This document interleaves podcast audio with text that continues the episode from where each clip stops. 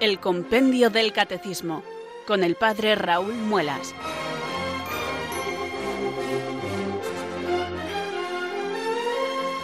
Muy buenas tardes, queridos oyentes de Radio María. Son las cuatro, las tres en Canarias.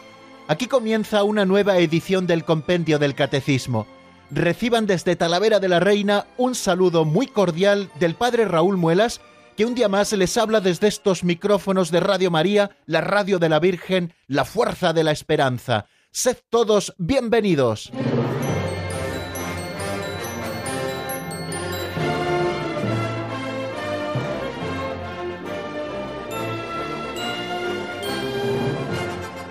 Bueno, queridos oyentes, aquí estamos un día más comenzando nuestra tarea. Eh, Radio María nos ha encomendado una tarea de lunes a viernes, de 4 a 5 de la tarde, hora peninsular, de 3 a 4, hora insular de las Islas Canarias. Bueno, pues en este espacio nos ha encomendado que abramos el compendio del catecismo, y no solamente con este movimiento que hacemos al abrir sus páginas, sino para leer en él, comentar y estudiar la doctrina católica que en él se contiene. Y ya ven que como todas las tardes, puntualísimamente, aquí estamos haciendo esta operación. Ya saben que yo tengo una guía de lectura, que es una estampa de Santa Rita de Casia, que me traje además de, Casia, eh, que hace poquito tuve la gracia de poder visitar el sepulcro de Santa Rita, bueno, pues de allí me traje una estampita que la tengo puesta aquí en el compendio del catecismo, puesto que eh, visité Casia justo cuando estábamos casi empezando el catecismo. Esto fue en octubre, he avanzado un poquito octubre, el catecismo, el compendio en esta etapa lo comenzamos a principios del mes de octubre. Y bueno, pues vinculo esta estampa de Santa Rita, a la que yo tengo mucha devoción, con el compendio del catecismo. Bueno, pues siempre eh, por esta guía de lectura lo abro y ya está preparado el número que vamos a repasar y el número con el que vamos a continuar. Y aunque todavía nos queda hacer varias cosas antes de asomarnos a los números del compendio, pues me gusta al principio ya abrirlo, dejarlo aquí delante, tocar sus páginas, es lo que tiene el tener el libro físico. Podemos hacer con él casi casi lo que San Ignacio pedía en sus meditaciones, esa aplicación de sentidos. Bueno, pues con los libros físicos impresos, pues podemos hacer casi aplicación de sentidos. Es decir, que no solo la vista se asome al texto, sino que también los dedos puedan tocar sus páginas y también el libro desprenda un poquito ese olor que ya no está nuevo y ya no huele a nuevo, pero los libros también tienen su olor particular y todo ello nos ayuda a acercarnos al contenido de esta doctrina que aquí está perfectamente expuesto como un regalo de la Iglesia, ya se lo he dicho en muchas ocasiones, desde el año 2005, en que el Papa Benedicto XVI, él lo preparó siendo cardenal prefecto, y ya siendo papa le tocó también aprobar este texto para ofrecérselo y promulgarlo a toda la Iglesia como un resumen autorizado del catecismo, ese catecismo de la Iglesia Católica, lo que nosotros llamamos el catecismo mayor, que se nos entregó en el año 1992 y fue el Papa San Juan Pablo II el que lo hizo. También en ese Catecismo Mayor de la Iglesia trabajó muchísimo en esa comisión que preparó el texto del Catecismo, también trabajó muchísimo el cardenal Ratzinger entonces, después Papa Benedicto XVI y hoy Papa emérito que sigue rezando por la Iglesia y haciendo un bien inmenso, ayudando al, al actual pontífice, al Papa Francisco, al que también queremos entrañablemente. Bueno, pues ya tenemos en nuestras manos el compendio y estamos dispuestos a empezar. Y ya saben que solo hay una manera de empezar eh, eficaz, y es rezando. Pedimos al Señor que nos envíe su Espíritu, que ilumine nuestro entendimiento para que podamos acercarnos a las verdades de fe y comprenderlas también con el don de entendimiento, el don de sabiduría para saborearlas y le pedimos al Espíritu Santo que también con su fuerza fortalezca nuestra voluntad para que seamos perseverantes en el empeño. Empezar es de muchos, terminar es de pocos. Bueno, pues nosotros, poquito a poco, día tras día, eh, haciendo esfuerzos a veces, eh, se lo digo sobre todo por ustedes, ¿no? Pues que hay ahora quizá otros planes fantásticos con el buen tiempo que hace, bueno, pues aquí permanecen fieles al compendio del catecismo para seguir repasando, profundizando en la doctrina católica, que es una doctrina que nos da vida, porque en ella está la verdad y que aumenta también nuestra fe. Por eso vamos a rezar así. Ven Espíritu Santo, llena los corazones de tus fieles y enciende en ellos el fuego de tu amor. Envía Señor tu Espíritu y todo será creado y renovarás la faz de la tierra. Oh Dios, que llenaste los corazones de tus fieles con la luz del Espíritu Santo, concédenos que guiados por el mismo Espíritu, sintamos con rectitud y gocemos siempre de tu consuelo. Por Jesucristo nuestro Señor. Amén.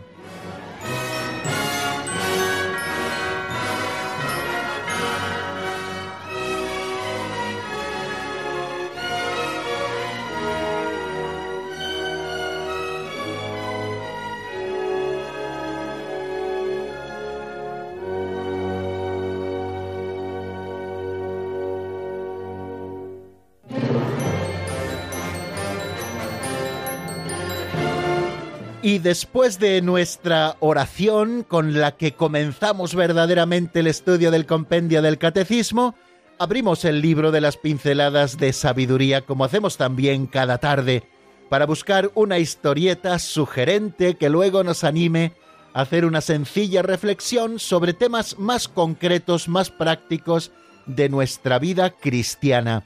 Hoy, queridos amigos, tenemos también un invitado que nos acompañará en la reflexión. La pincelada de hoy se titula El racimo de uvas. Vamos a escucharla y después les presento al sacerdote que nos hace la reflexión.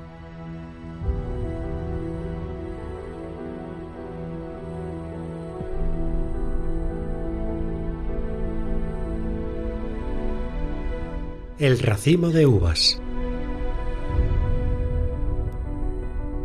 Qué hermoso racimo de uvas regaló un caminante a Macario, monje del yermo. Y pensó Macario, se lo ofreceré a este joven que acaba de llegar y le regocijarán las uvas. El joven se alegró y pensó, hay aquí, en una laura próxima, un anciano que hará años que no prueba las uvas, y se lo llevó. El anciano pensó en un monje que estaba afligido. Este regalito bien le conviene a él, por la noche el racimo volvió íntegro a Macario, y Macario daba gracias a Dios, pues había estado dando vueltas el racimo de uvas en aquella tierra de amor. Tratad a los demás como queréis que ellos os traten a vosotros. Mateo 7:12. A la tarde te examinarán en el amor.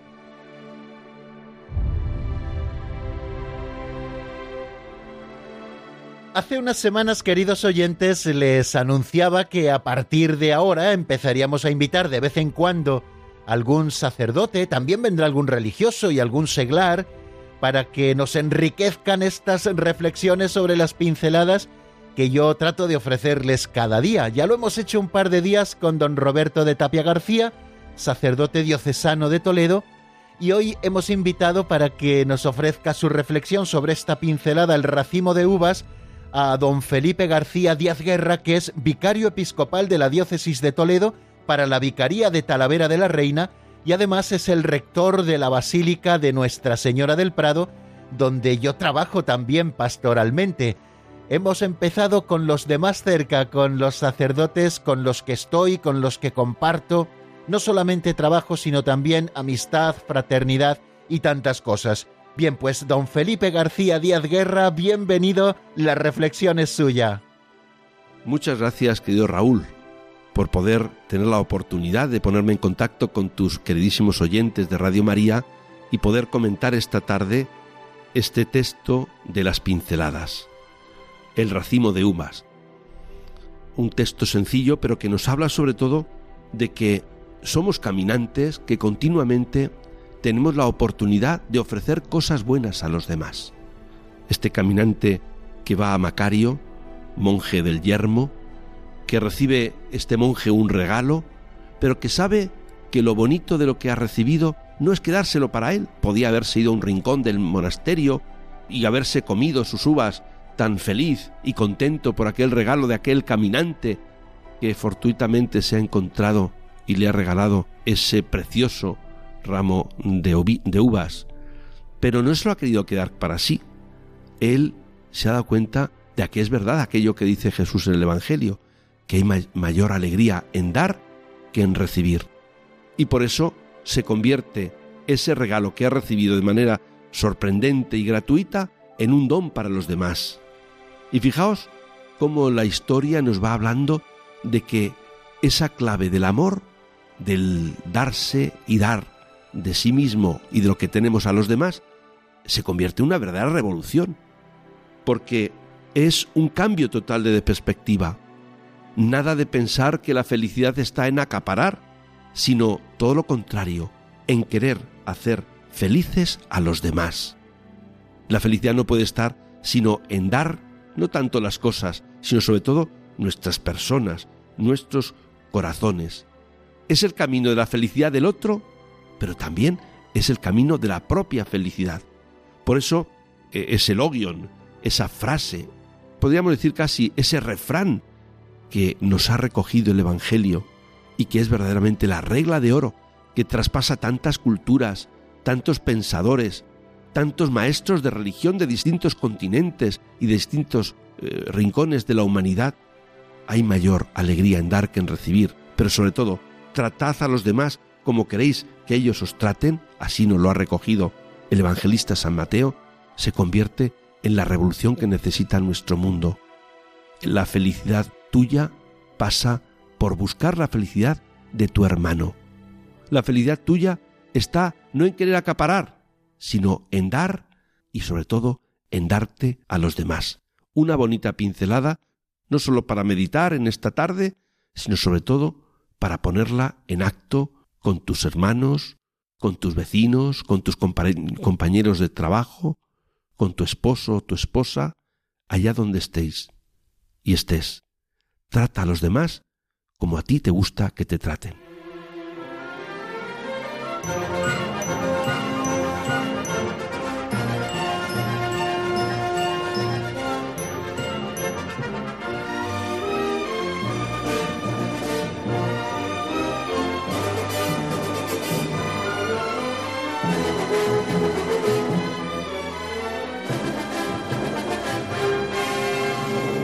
Y vamos ahora aquí en la sintonía de Radio María, después de haber escuchado la pincelada y la reflexión que nos ofrece don Felipe García Díaz Guerra, a dar un pasito adelante en la estructura de nuestro programa, asomándonos a lo que vimos en nuestro último programa. Es el resumen del programa anterior.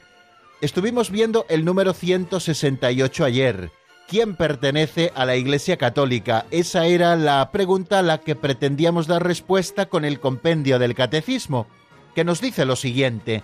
¿Quién pertenece a la Iglesia Católica? Responde, todos los hombres, de modos diversos, pertenecen o están ordenados a la unidad católica del pueblo de Dios. Está plenamente incorporado a la Iglesia Católica quien poseyendo el Espíritu de Cristo se encuentra unido a la misma por los vínculos de la profesión de fe, de los sacramentos, del gobierno eclesiástico y de la comunión.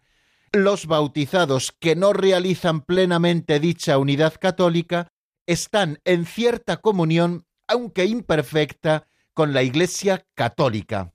Como ven, queridos amigos, tres puntos trata de desarrollarnos ese párrafo único del número 168. El primero dice lo siguiente, todos los hombres, de modos diversos, pertenecen o están ordenados a la unidad católica del pueblo de Dios. Nos habla de una primera vinculación, que es casi una vinculación de vocación. A la Iglesia católica han de pertenecer todos los hombres. Todos los hombres pertenecen de alguna manera porque todos están llamados a esa unidad católica, de diversos modos, o bien porque pertenecen ya perfecta o imperfectamente, o bien porque están ordenados a esta unidad católica del pueblo de Dios.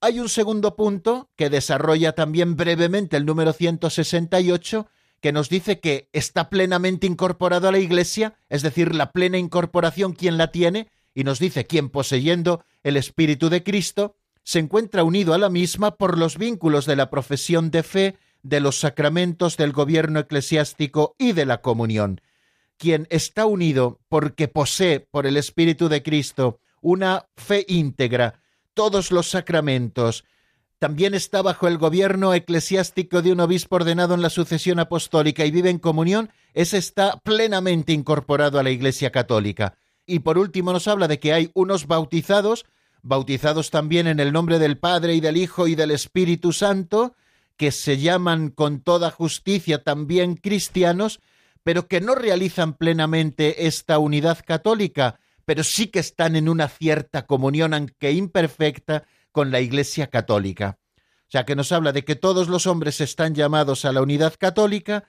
de quién pertenece plenamente a esta unidad católica, quién está incorporado a la Iglesia católica, y luego qué ocurre con los bautizados que están eh, no en perfecta comunión, sino que realizan eh, esta comunión de una manera imperfecta con la Iglesia católica. Se refiere a nuestros hermanos eh, de las iglesias ortodoxas, también a las comunidades cristianas nacidas del ámbito de la Reforma y también a nuestros hermanos anglicanos. Como ven, llamamos hermanos, hermanos separados porque no estamos en perfecta comunión, pero en definitiva hermanos porque estamos bautizados en el nombre del Padre y del Hijo y del Espíritu Santo.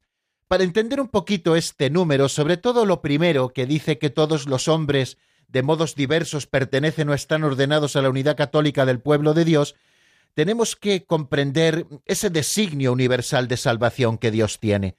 Lo decíamos sobre todo al principio del estudio del compendio del catecismo, cuando decíamos aquello de que Dios quiere que todos los hombres se salven y lleguen al conocimiento de la verdad. Para eso Dios no nos ha abandonado a nuestra suerte después del pecado, sino que Él ha querido seguir muy cerca de su pueblo, preparándole para que, llegada la plenitud, enviara a su Hijo Jesucristo. Jesucristo el Señor, que ha tomado una perfecta naturaleza humana en todo semejante a la nuestra menos en el pecado, para ser uno de nosotros sin dejar de ser Dios. Pues bien, Cristo Jesús, con su obediencia, ha ofrecido su sangre redentora a todos, nadie está excluido. Por eso ha fundado la Iglesia, que está llamada a reunir a los hijos de Dios dispersos, es decir, a congregar en un solo pueblo. La Iglesia de ser el pueblo de Dios con vocación universal. Y la Iglesia es, así ha sido fundada por Cristo, instrumento de la unidad de los hombres con Dios.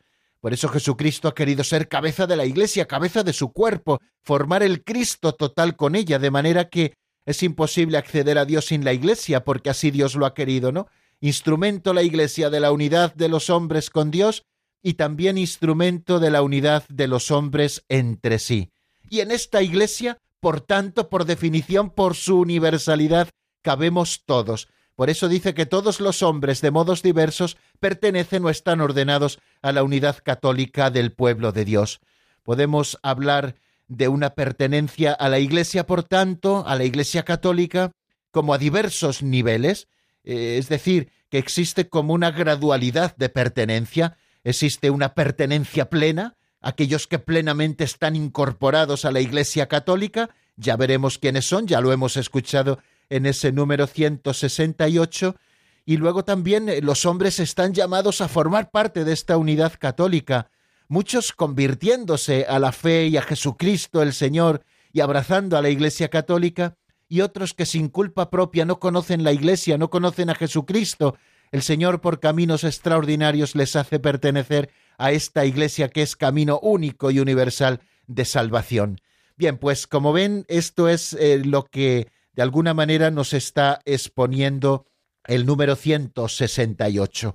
A propósito de los que están plenamente incorporados, hay un número de la Lumen Gentium en el número 14, que es en el que se basa precisamente el texto del compendio del Catecismo que dice lo siguiente. Están plenamente incorporados a la sociedad que es la Iglesia aquellos que teniendo el Espíritu de Cristo aceptan íntegramente su constitución y todos los medios de salvación establecidos en ella y están unidos dentro de su estructura visible a Cristo que la rige por medio del sumo pontífice y de los obispos, mediante los lazos de la profesión de la fe, de los sacramentos del gobierno eclesiástico y de la comunión. Así se pertenece a la Iglesia católica plenamente.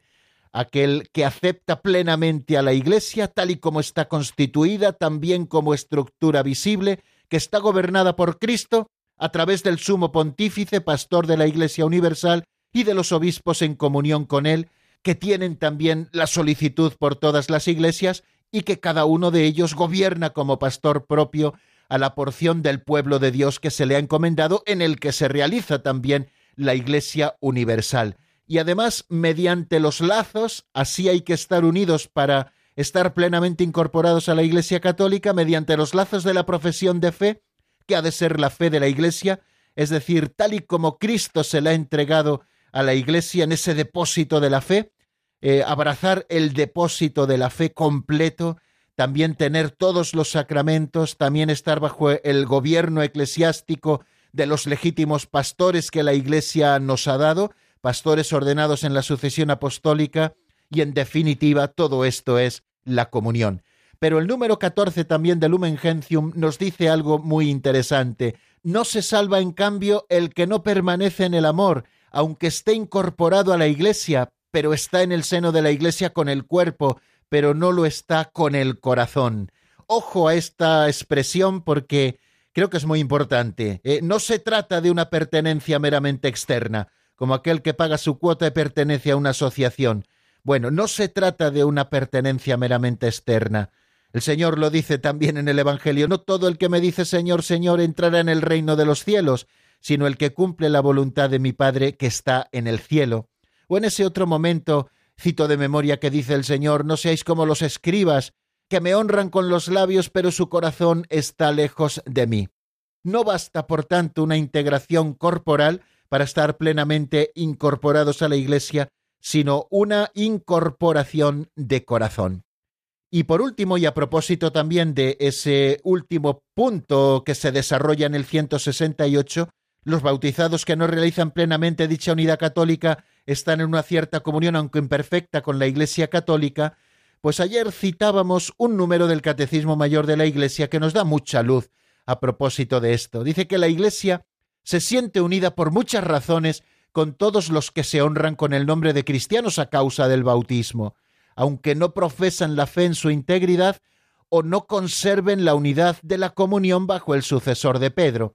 Aquellos que no profesan la fe en su integridad se está refiriendo a las comunidades cristianas nacidas de la Reforma y aquellos que no conserven la unidad de la comunión bajo el sucesor de Pedro se está refiriendo a las iglesias ortodoxas y también a esas comunidades cristianas nacidas de la Reforma. Esto es una expresión muy bonita de Lumen Gentium 15, que la Iglesia se siente especialmente unida por muchas razones con todos los que se honran con el nombre de cristianos a causa del bautismo, aunque haya cosas que nos separen.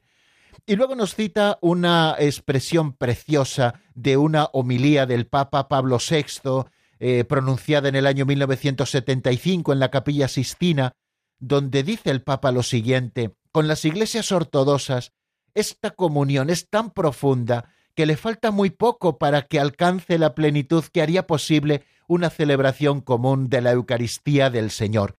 Bueno, apuntamos estas cosas para seguir rezando por la unidad, por la unidad de la Iglesia, que ha de ser una siempre, de hecho es una por definición, así la ha creado el Señor, pero quizá el pecado de los hombres, y en esto todos somos culpables, la hemos dividido, pues que seamos capaces, por la gracia de Dios, de volver a esa unidad para que el mundo crea.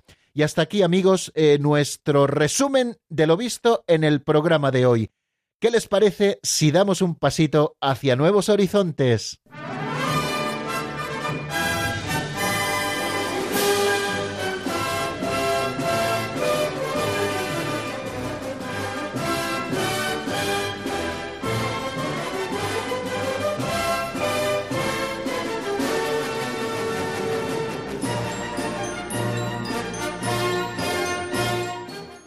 Y en ese paso adelante que damos aquí en el compendio del Catecismo, en la sintonía de Radio María, nos encontramos con dos números que serán objeto de nuestro estudio en los próximos minutos. El primero de ellos es el 169, cuál es la relación de la Iglesia Católica con el pueblo judío, y el siguiente es el 170, qué vínculo existe entre la Iglesia Católica y las religiones no cristianas. Si se dan cuenta, vamos a hablar de la relación que existe entre la Iglesia Católica, por una parte con el pueblo judío y por otra parte con las religiones no cristianas. En el número que hemos dejado, el anterior, el 168, hablábamos de quién pertenece a la Iglesia Católica y ahí nos referíamos a la relación de la Iglesia Católica con otras iglesias cristianas, es decir, con aquellos que profesan su fe en Cristo aunque no están en plena comunión con la Iglesia y, a propósito de ellos también apuntábamos al término ecumenismo. Bueno, pues ahora como que vamos a desarrollar muy brevemente y de una manera muy sencilla el término de las relaciones interreligiosas entre la Iglesia Católica y el pueblo judío, que verdaderamente es especial, como vamos a ver enseguida, y entre la Iglesia Católica y las otras religiones no cristianas.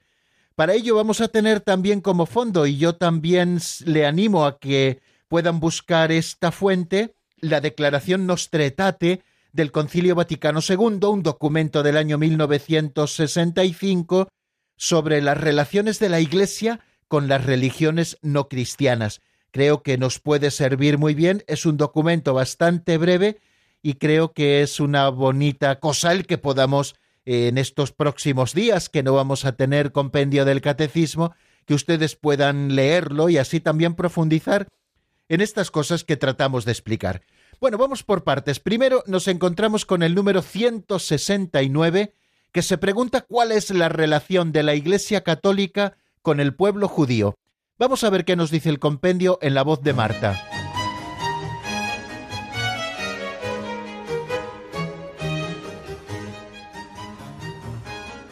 Número 169. ¿Cuál es la relación de la Iglesia Católica con el pueblo judío? La Iglesia Católica se reconoce en relación con el pueblo judío por el hecho de que Dios eligió a este pueblo antes que a ningún otro para que acogiera su palabra. Al pueblo judío pertenecen la adopción como hijos, la gloria, las alianzas, la legislación, el culto, las promesas, los patriarcas. De él procede Cristo según la carne. A diferencia de las otras religiones no cristianas, la fe judía es ya una respuesta a la revelación de Dios en la antigua alianza.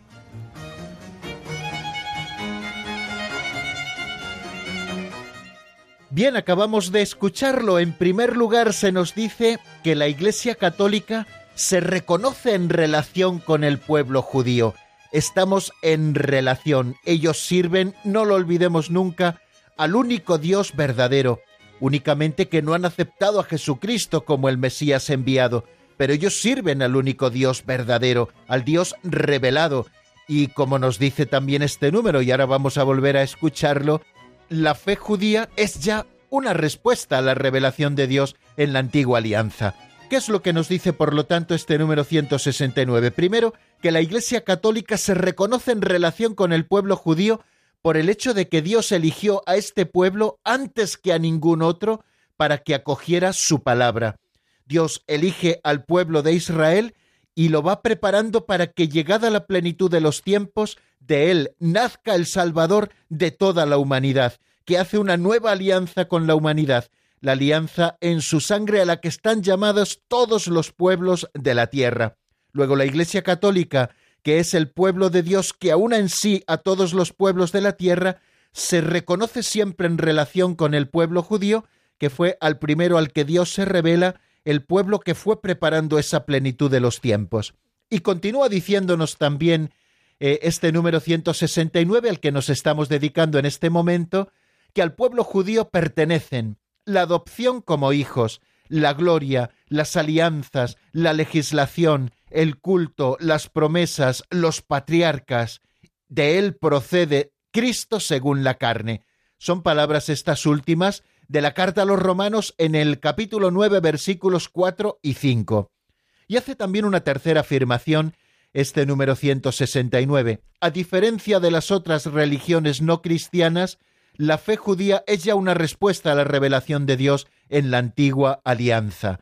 O sea que defendemos siempre, por supuesto, no puede ser de otra manera, así lo hemos recibido y así Dios se ha ido revelando, que la respuesta que dan a la revelación de Dios con la fe judía es ya una respuesta auténtica en la antigua alianza. La Iglesia Pueblo de Dios en la Nueva Alianza, nos dice el Catecismo Mayor de la Iglesia, al escrutar su propio misterio, descubre su vinculación con el pueblo judío. Nuestra vinculación con el pueblo judío a quien Dios habló primero. Así lo expresa la liturgia del Viernes Santo, cuando hace esa oración universal en la petición que se hace por el pueblo judío, se reconoce en esa oración pública de la Iglesia que a ellos Dios ha hablado primero. Y por eso, a diferencia de otras religiones no cristianas, la fe judía, como nos dice el número 169 del compendio que estamos estudiando, es ya una respuesta a la revelación de Dios en la antigua alianza. Y eso también que nos indicaba el número 169, que al pueblo judío, y esto es palabra de Dios, pertenece la adopción filial. Dios adoptó al pueblo de Israel como su pueblo, quiere decir que es verdadera esa adopción filial que Dios hizo de esa raza, de ese pueblo, el pueblo de la alianza, el pueblo de la adopción. A él pertenece, por lo tanto, al pueblo judío la adopción filial. También la gloria, porque Dios habitó en medio de ellos y en el templo de Jerusalén habitó la gloria de Dios y ellos fueron testigos también de las maravillas de Dios en el Antiguo Testamento y Moisés, eh, uno de los patriarcas, contempló la gloria de Dios tanto que tenía que cubrirse el rostro para que los que con él vivían no se quedaran en el sentido de lo caduco, sino en lo que es verdaderamente la gloria de Dios. Al pueblo judío también pertenecen las alianzas, la alianza que Dios hizo, por ejemplo, con Noé, la que hace con Abraham, la alianza del monte Sinaí como la gran alianza del Antiguo Testamento. Pertenecen las alianzas también al pueblo judío esas alianzas especiales con Dios, también la legislación, puesto que los mandamientos se los entregó el Señor al pueblo judío a través de Moisés, también pertenece el culto y pertenece las promesas, las promesas que Dios hizo a Abraham nuestro Padre en la fe, esas promesas que luego se cumplen en Jesucristo nuestro Señor, y a ellos pertenecen también los patriarcas, a los que nosotros, miembros del nuevo pueblo de Dios, el de la nueva y eterna alianza, también veneramos, y sobre todo, sobre todo, del pueblo judío procede Cristo según la carne, puesto que en este pueblo nace Jesús como un judío piadoso, auténtico, verdadero, y la Santísima Virgen María, Madre de Jesús y Madre nuestra, también es judía. Cuánto, cuánto debemos al pueblo judío y cuántas cosas también hemos recibido de ellos. Y tengamos en cuenta algo que también el apóstol San Pablo dice en la carta a los romanos en el capítulo 11, los dones y la vocación de Dios son irrevocables. Quiere decir que esta llamada que Dios hizo al pueblo judío es una llamada irrevocable.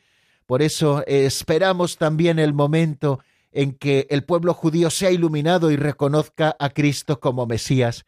Hay a este propósito un precioso número también del Catecismo Mayor de la Iglesia que viene a darnos luz a lo que nosotros estamos viendo con el compendio es el 840 que dice, por otra parte, cuando se considera el futuro, el pueblo de Dios de la antigua alianza y el nuevo pueblo de Dios tienden hacia fines análogos, la espera de la venida o el retorno del Mesías, pues para unos es la espera de la vuelta del Mesías muerto y resucitado, reconocido como Señor e Hijo de Dios, para los otros, para el pueblo judío, es la venida del Mesías cuyos rasgos permanecen velados hasta el fin de los tiempos, espera que está acompañada del drama de la ignorancia o del rechazo de Cristo Jesús.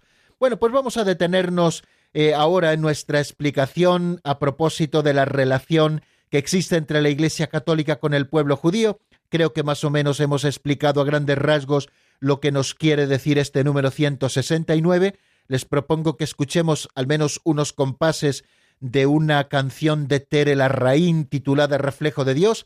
Está sacada esta canción del álbum A pesar de todo y enseguida estamos nuevamente juntos para seguir en el estudio del 170.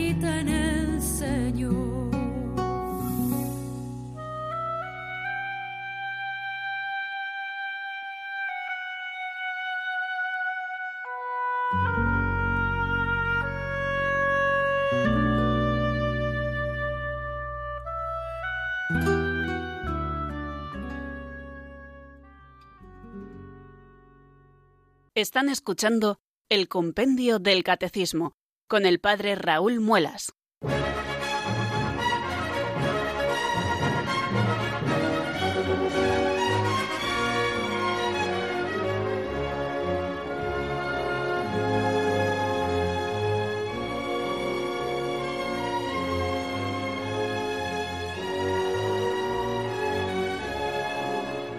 Seguimos queridos amigos en el compendio del catecismo. Esto es Radio María, les habla, como bien dice la locución, el padre Raúl Muelas Jiménez desde Talavera de la Reina y damos un pasito adelante hacia el número 170. ¿Qué vínculo existe entre la Iglesia Católica y las religiones no cristianas?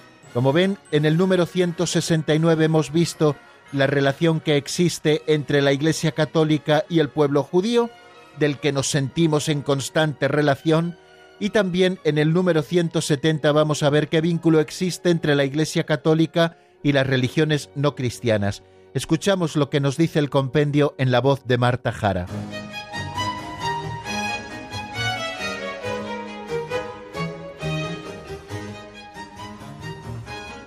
Número 170. ¿Qué vínculo existe entre la Iglesia Católica y las religiones no cristianas? El vínculo entre la Iglesia Católica y las religiones no cristianas proviene ante todo del origen y el fin comunes de todo el género humano. La Iglesia Católica reconoce que cuanto de bueno y verdadero se encuentran en las otras religiones viene de Dios, es reflejo de su verdad, puede preparar para la acogida del Evangelio y conducir hacia la unidad de la humanidad en la Iglesia de Cristo. De una manera muy sintética nos explica el número 170 ese vínculo que existe entre la Iglesia y las religiones no cristianas. Dice así, lo hemos escuchado, el vínculo entre la Iglesia católica y las religiones no cristianas proviene ante todo del origen y el fin comunes de todo el género humano. La Iglesia católica, continúa diciendo, reconoce que cuanto de bueno y verdadero se encuentra en las otras religiones viene de Dios, es reflejo de su verdad, puede preparar para la acogida del Evangelio y conducir hacia la unidad de la humanidad en la Iglesia de Cristo. Bueno, podríamos eh, apuntar en primer lugar que las relaciones entre la Iglesia Católica y las religiones no cristianas han de ser relaciones de respeto y de reconocimiento. En primer lugar, por ese vínculo que proviene del origen y del fin comunes a todo el género humano, el origen del género humano está en Dios y el fin de todo el género humano también está en Dios y Dios ha querido crear una sola comunidad. Esto ya ha de llevarnos a ese vínculo primero que proviene del origen y del fin comunes al género humano. Y también relaciones de respeto y reconocimiento porque todo lo bueno y verdadero que hay en otros, al final tenemos que reconocer que viene de Dios, que es el auténtico, el verdadero, el bueno, el bello, ¿no? E, esos atributos del ser de Dios. Y Dios ha querido también distribuir esas semillas, esos rayos de su verdad, esas semina verbi que decían los padres, ¿no? Lo, lo ha querido también distribuir incluso aquellos que puedan encontrarse en el error. Pero todo lo bueno que podamos encontrar también en los otros, al final hemos de reconocer que viene de Dios les vuelvo a repetir que sería bueno que leyesen la Declaración Nostra Aetate del Concilio Vaticano II. Lo encuentran eh, entrando en la página web del Vaticano www.vatican.va y allí en la documentación hay un arsenal de documentación de doctrina de la Iglesia, pues buscan los documentos del Concilio Vaticano II, ahí verán tres declaraciones, una de ellas es Nostre Aetate, así se escribe bueno, son un par de páginas y creo que sería bueno que las pudiésemos leer. A propósito de las relaciones, eh, bueno, más o menos ya lo hemos escuchado. El vínculo entre la Iglesia Católica y las religiones no cristianas proviene ante todo del origen del fin comunes de todo el género humano. Y la Iglesia Católica también que reconoce todo lo bueno y verdadero que encuentra en otras religiones como venido de Dios. Las relaciones de la Iglesia con los musulmanes lo encuentran también en Lumen Gentium 16 y también en Nostra Aetate número 3. Bueno, las relaciones de la Iglesia Católica con los musulmanes, ¿qué se nos dice en el Catecismo Mayor? Que se explaya un poquito más en este número. El designio de salvación comprende también a los que reconocen al Creador, nos dice. Entre ellos están ante todo los musulmanes, que profesan tener la fe de Abraham y adoran con nosotros al Dios único y misericordioso que juzgará a los hombres al fin del mundo. Ahí tenemos un elemento común eh, que puede ayudarnos en nuestras relaciones de la Iglesia Católica con el mundo musulmán. ¿Qué vínculo existe entre la Iglesia Católica y las religiones no cristianas? Bueno, pues lo hemos escuchado también en lo que nos decía el número 130 y que encontramos en Nostra Etate número 1. Todos los pueblos forman una única comunidad y tienen un mismo origen, puesto que Dios hizo habitar a todo el género humano sobre la entera faz de la tierra. Tienen también un único fin último, Dios, cuya providencia, testimonio de bondad y designios de salvación se extienden a todos hasta que los elegidos se unan en la ciudad santa. En estos documentos del Vaticano II que estamos citando, se nos dice que la Iglesia reconoce en las otras religiones la búsqueda entre sombras e imágenes del Dios desconocido, pero próximo ya, que es Él quien da a todos vida, el aliento y todas las cosas, y quiere que todos los hombres se salven. Así la Iglesia aprecia todo lo bueno y verdadero que puede encontrarse en las diversas religiones como una preparación al Evangelio y como un don de aquel que ilumina a todos los hombres para que al fin tengan la vida. Si se dan cuenta, estos textos preciosos del Concilio Vaticano II no nos están sumiendo en ningún momento en un eclecticismo de que todo vale lo mismo, no, no.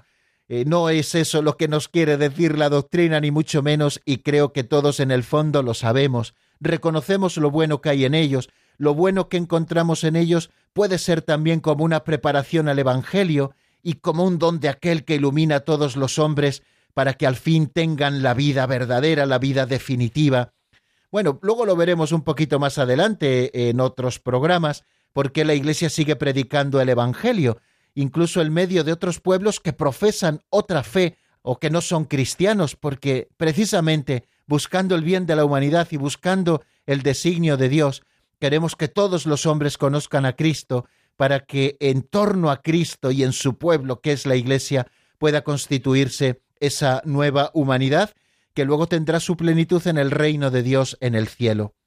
También nos dice el Catecismo Mayor, y con esto vamos terminando, que mm, en su comportamiento religioso los hombres también muestran límites y errores que desfiguran en ellos la imagen de Dios.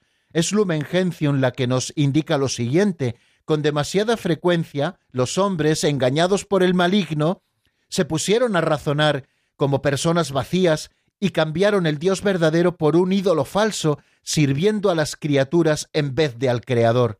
Otras veces, viviendo y muriendo sin Dios en este mundo, están expuestos a la desesperación más radical. Bueno, por eso es necesario, queridos amigos, el Evangelio de Jesucristo, por eso es necesario que todos los hombres conozcan a Cristo y conozcan su cuerpo místico que es la Iglesia, para que nadie esté expuesto a la desesperación más radical y para que nadie adore a ídolos falsos, sino al único Dios verdadero, porque el Padre quiso convocar a toda la humanidad en la iglesia de su Hijo para reunir de nuevo a todos los hijos que el pecado había dispersado y extraviado. La iglesia es el lugar donde la humanidad debe volver a encontrar su unidad y su salvación. Pues queridos amigos, no nos queda tiempo para más. Les recuerdo el número de teléfono por si ustedes quieren llamarnos, el 910059419, 910059419.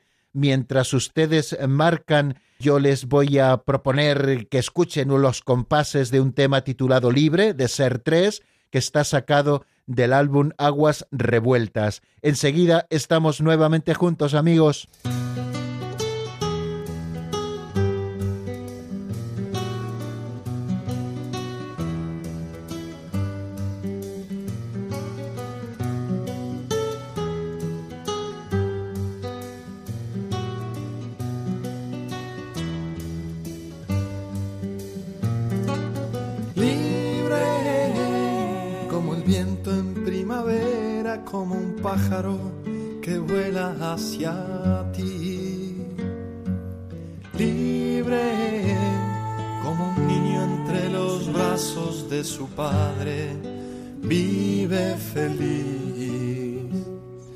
Así yo aprendí a vivir caminando junto a ti. Me enseñaste a siempre amar, aún sufriendo y vivir. Siempre libre, nunca esclavo de nada y de nadie, libre hasta el fin.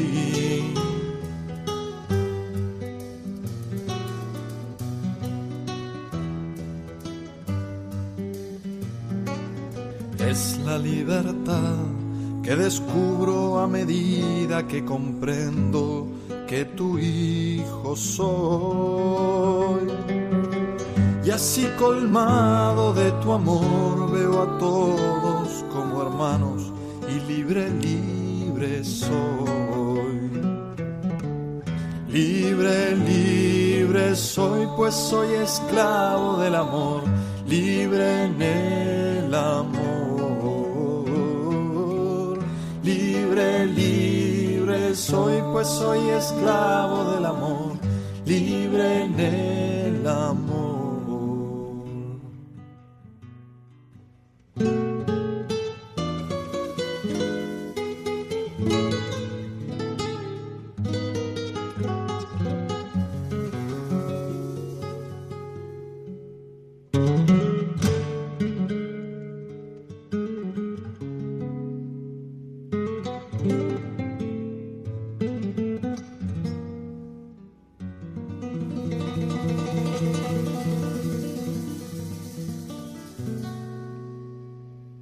Están escuchando el Compendio del Catecismo con el Padre Raúl Muelas. Bueno amigos, hoy nos han vuelto a jugar los duendecillos técnicos una de sus malas pasadas al cambiar el sistema para poder escuchar eh, eh, las llamadas que ustedes nos hagan a través de antena. Se nos cae el sistema y tenemos que entrar por teléfono, pero bueno, nuestra voz es reconocible, ¿verdad? 910059419. Esto es eh, el teléfono, queridos amigos, que ustedes pueden marcar para comunicar con nosotros. Mientras lo van haciendo, pues eh, decirles varias cosas, que los próximos tres días, miércoles, jueves y viernes, no tendremos compendio del catecismo. ¿Por qué razón? Bueno, ya saben que hemos comenzado el pasado día 3 de mayo, el viernes, comenzamos la campaña de mayo de Radio María, que durará hasta finales de mes y que es un tiempo como muy especial para dirigirnos nuevamente a nuestros oyentes, para que recen por Radio María, para que se hagan voluntarios y disponen de algún tiempo, que siempre sabrán eh, algo que a nosotros nos venga bien en Radio María, para poder seguir dando a conocer la radio de la Virgen y en la que también pedimos donativos para que Radio María siga sosteniéndose, siga creciendo y no solo en España, sino también en el extranjero. Eh, especialmente en esta campaña de mayo tenemos la maratón, que será estos próximos días, mañana, pasado, eh, al día siguiente, eh, que tiene un especial sentido misionero, porque queremos también apoyar, queridos amigos, la Radio María en algunos países más necesitados que nosotros. Este año desde España intentaremos apoyar, y se necesita bastante dinerito, a Radio María en Irak. Tanto lo necesitan nuestros hermanos eh, cristianos que allí están y a veces en una situación de persecución, que creo que es importante que también eh, les ayudemos y lo hacemos a través Radio María para que Radio María se implante allí en Irak, crezca y puedan escuchar el mensaje del Evangelio. También para la, implantación de Radio María en los santuarios marianos, en los eh, grandes santuarios marianos que son lugares privilegiados para invocar la intercesión de la Virgen María.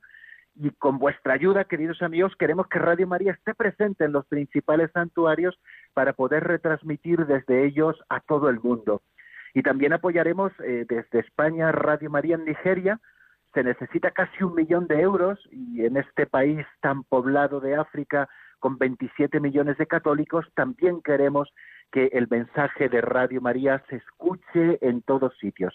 Entonces tenemos que reajustar ahora en el mes de mayo un poquito la programación y algunos programas tenemos que ceder nuestros espacios para esos programas especiales y lo hacemos eh, encantadísimos, ¿no? Con, a, las, mil maravillas. Eh. Nos sentimos especialmente honrados de que puedan ocupar nuestro espacio para, para este menester tan importante, tan importante. Así que, queridos amigos, si pueden colaborar, aunque sea con un poquito, pues ya saben, pueden llamar al teléfono de atención al oyente, pueden pasar por la página web, hay mil modos de colaborar con Radio María y vamos, estamos encantadísimos de que ustedes puedan hacer su aportación más pequeña, más grande, no importa, eso es como la viuda del templo, ¿no? Que el Señor resaltó su donativo no por la cantidad que dio, sino porque dio de lo necesario, de lo que tenía para vivir, se lo ofrecía hacia el Señor, ¿no? Eh, con ese sentido de generosidad absoluta. También decirles que para estos tres días eh, si ustedes me lo permiten, les quiero poner deberes, ya se lo he dicho mientras explicaba estos números del compendio 169 y 170 que hoy nos han ocupado, que hay una declaración del Concilio Vaticano II que se titula Nostra Aetate sobre las relaciones de la Iglesia con las religiones no cristianas.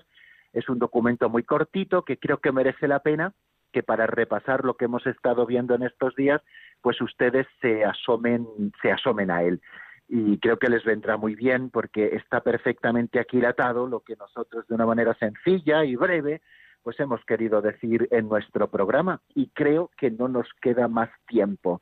Y ya lo siento porque me tiraría toda la tarde aquí con ustedes, pero los compañeros de programación dirían, padre, que nosotros también queremos hablar a los oyentes, así que aquí lo vamos a dejar desearles eh, unos días fantásticos, que el lunes viene ya de camino, que volveremos a encontrarnos aquí en el compendio y la bendición de Dios Todopoderoso, Padre, Hijo y Espíritu Santo, descienda sobre vosotros y permanezca para siempre. Amén. Hasta el lunes, si Dios quiere, amigos.